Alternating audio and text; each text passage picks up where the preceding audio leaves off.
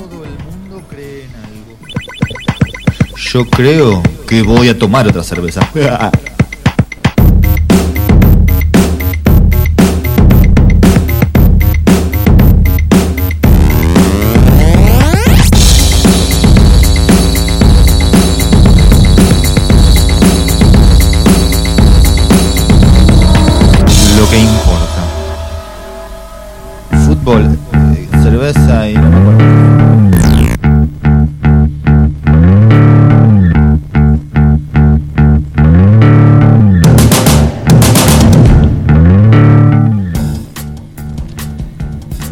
Hablando de marcas, como decíamos al principio, uno de los temas más importantes del momento de estos años eh, cambiantes a nivel global tiene que ver también con la cerveza, como ocurre con otras empresas, con otras industrias, con otros rubros. También ocurre con la fabricación y comercialización de cerveza a nivel global, aunque para el consumidor habitual, ese consumidor que, que no se fija en la letra chiquita, que no se fija en la etiqueta, compra siempre la misma marca porque está acostumbrado a hacerlo sin cuestionarse por qué ni a quién. eh, no se dará cuenta de algo que ocurre tras eh, esas marcas, digamos, tras bambalinas o de- detrás de, tanta espuma, eh, que es la fusión de las dos empresas más grandes a nivel mundial que en lo que hablamos del rubro de cerveza. Esto es algo que está ocurriendo desde hace más de dos años a nivel global, cuando la empresa App InBev eh, ofreció a los accionistas de Zap Miller comprarla por 107 mil millones de pesos Nada, casi nada. un vuelto. Eh, pero dicho así rápidamente, eh, seguramente o la mayoría no entenderá o no conocerá estos nombres, no tiene por qué hacerlo. Solamente alguien al que le importe demasiado la cerveza puede ponerse a leer, eh, Pero, investigar. pero sí los consumimos. Obvio, consumimos cotidianamente eh, estas marcas, por eso a mí me interesa, a mí me importa saber eh, qué estoy comprando y a quién le estoy dando el dinero que yo me bebo. Esto que pasa en la cerveza pasa en casi todos los productos. ¿no? Digamos, uno va al supermercado, ve determinados objetos, ¿no? El fetichismo de la mercancía y uno cree que ya están ahí mágicamente, pero dice, ¿por qué empezó a llegar de repente determinada cerveza? Quiero decir que la cerveza que estamos tomando ahora, que no vamos a mencionar, no sé por qué, porque a nadie le importa, eh, hace poco apareció de repente, ya estaba, ¿no? Pero apareció, empezó a aparecer en los comercios de Rosario, Mariano. Yo quiero saber por qué.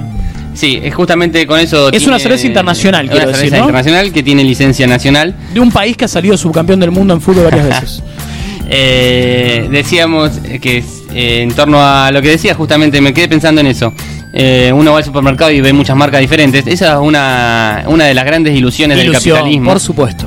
Y con eso tiene que ver eh, esta columna en particular, con la ilusión de que estamos comprando eh, marcas diferentes cuando en realidad está yendo todo al mismo cajón, a la misma cuenta bancaria, Claramente. porque lo que está ocurriendo desde hace dos años eh, y está pronto a concretarse, si bien hay alguna resistencia, es la fusión entre estas dos empresas más grandes del mundo, que eh, lo dije con los nombres complicados, con los nombres con que cotizan en bolsa, pero no con las marcas concretas.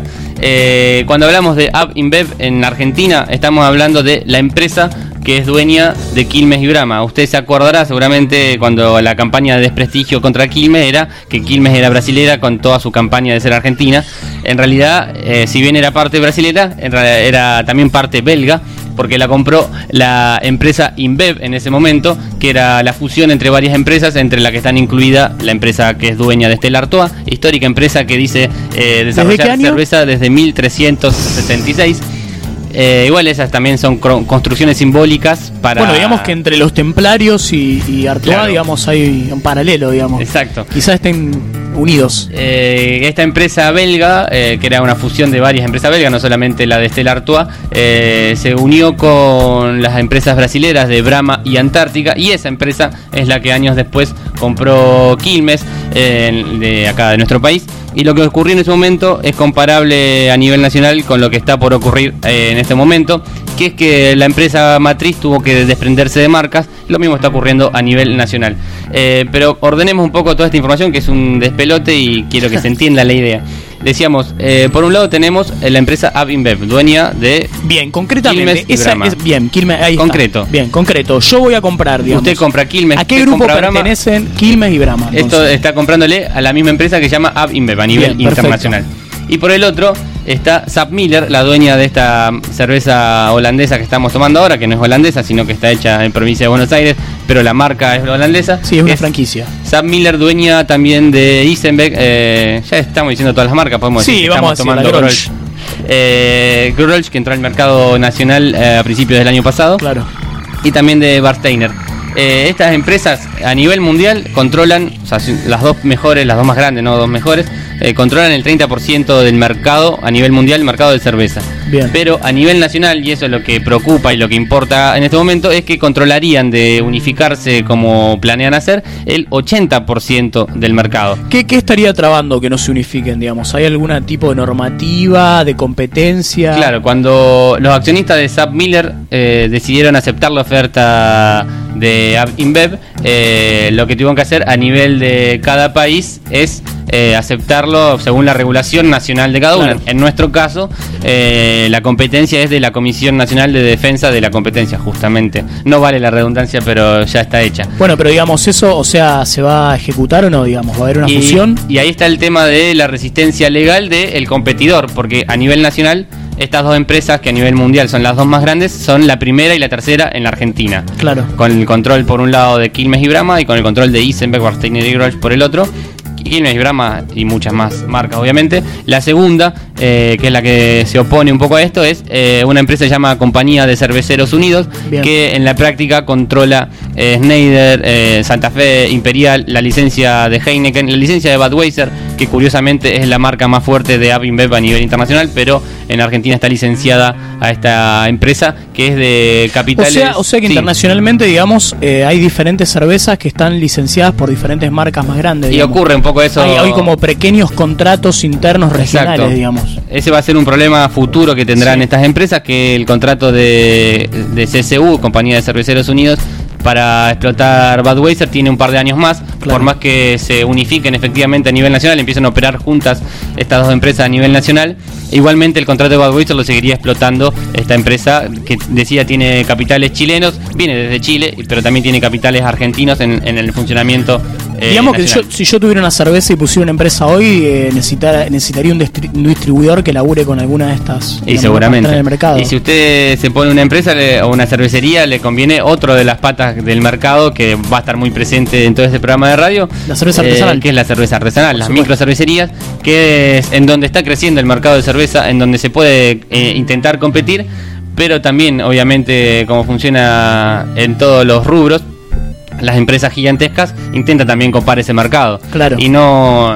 Y si bien lo estamos diciendo, no es que estemos hablando de buenos y malos. eh, es, por ejemplo, InBev eh, tiene a la, pata- a la cerveza Patagonia Sí. eh, como una propuesta artesanal, aunque no lo Sí, es. Industrial barra artesanal. Claro, es, ¿no? es la, el intento de competir con lo artesanal Sí, desde de lo calidad, industrial. sí. Eh, sí, calidad, otras variedades, Otro gusto, otra manera de, de elaborarse, pero de hecho sigue siendo artesanal y sigue siendo una empresa gigante.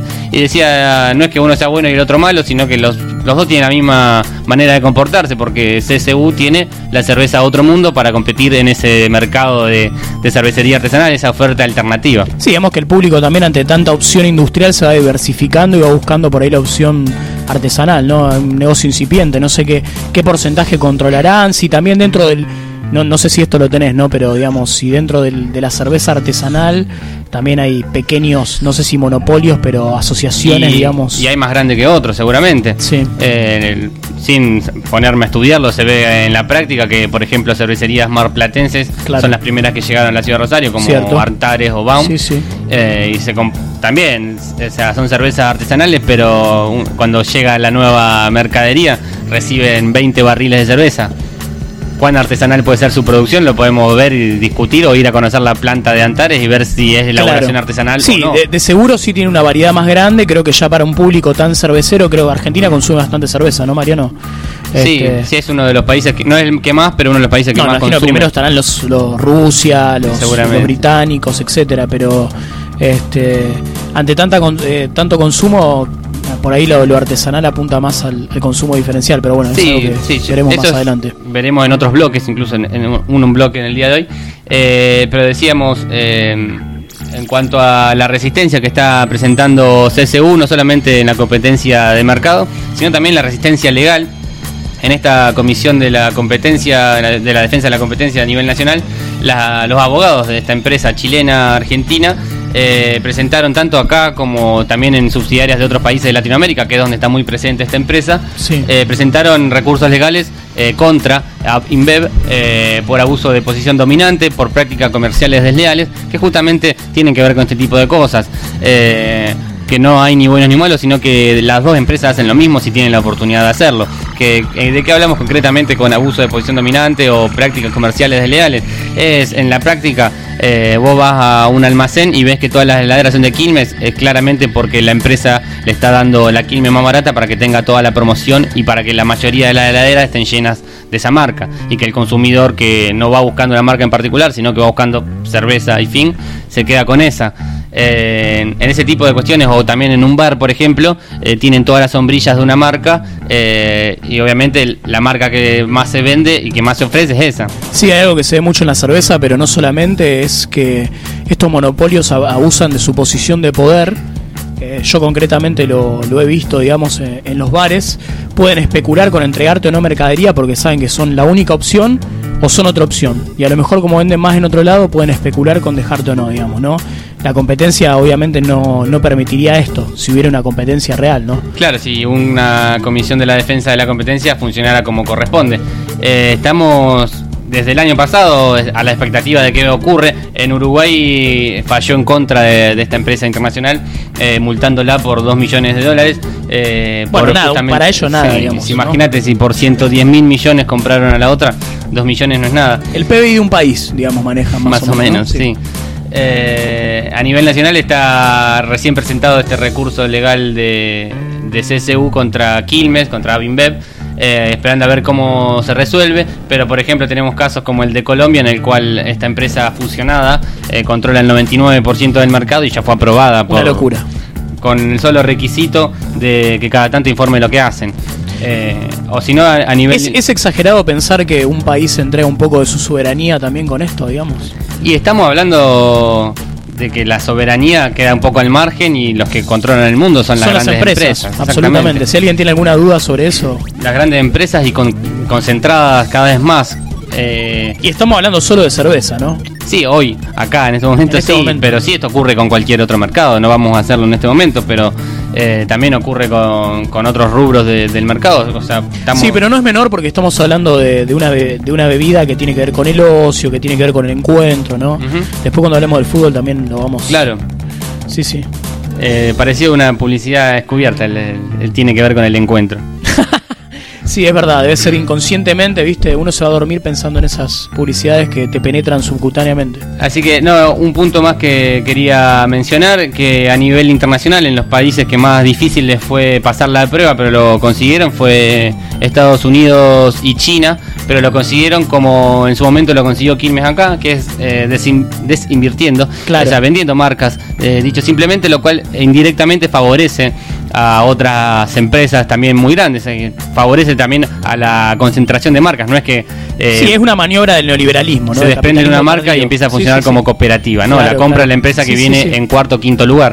Eh, así, por ejemplo, creció Compañía de Cerveceros Unidos cuando Quilmes tuvo que vender marcas como hizo con Imperial y Palermo. Las copó esta empresa y así llegó a tener ahora el 20% del mercado. Muy lejos del 80% que tendría con la función o de, incluso del 75% que ya tiene eh, App InBev con el control de Quilmes y Brahma. Eh, y lo que decíamos de la cerveza artesanal, está muy lejos de eso. Estamos hablando que tendrá un 1% más o menos del consumo a nivel nacional. Pero el interés, y por eso lo que decíamos antes de que las grandes empresas también generan marcas eh, de estilo artesanal, es porque está creciendo mucho ese mercado y ese es uno de los temas que también nos importa acá y que seguramente pasará por todos los programas con, con alguna entrevista, con tratando de de desentrañar ese misterio que es eh, la cerveza artesanal, porque le digo misterio porque apareció más o menos de la nada. Primero había un bar, después había dos. Cuando nos dimos cuenta había cuatro en Pellegrini y cuando nos quisimos dar cuenta de lo que estaba pasando hay uno por semana que abre. Bueno, eso es un poco lo que pasa con todo, ¿no? Eh, uno piensa que las cosas están centralizadas y de repente aparecen pequeñas facciones creando algo distinto Después lo vamos a ver dentro de un rato también en, lo que es el fútbol, ¿no? Sí. Y en el cómic, este, justamente, ¿no? Cómo bueno, tenemos todo esto grande concentración, pero a veces hay otras pequeñas líneas de fuga por ahí que, que producen algo distinto. Más o menos esa era la idea. No sé si se entendió. Si no se entendió, pueden preguntar. Se entendió bastante, María. Me parece que eh, da para hacer un documental. este, me parece un tema muy interesante. Y hay libros que hablan de esto, que hablan de la concentración del mercado en diferentes rubros. Qui- Quizás mi, mi tarea sea hacerlo eh, en cuanto a la cerveza, o por lo menos a nivel No, me parece nacional. interesante porque es un tema que no, no está tan tomado desde el punto de vista de la cerveza, sí desde otros, pero que, que, que aporta bastante. Mariano, ¿puedes repetir el teléfono? Para Repito gente? el teléfono para que pregunten si no se entendió algo, es 3416-971265 o si no a través de Facebook pueden buscarnos como Lo que importa o facebook.com barra Lo que importa radio. Ahí pueden mandar consultas, mensajes, eh, lo que ustedes deseen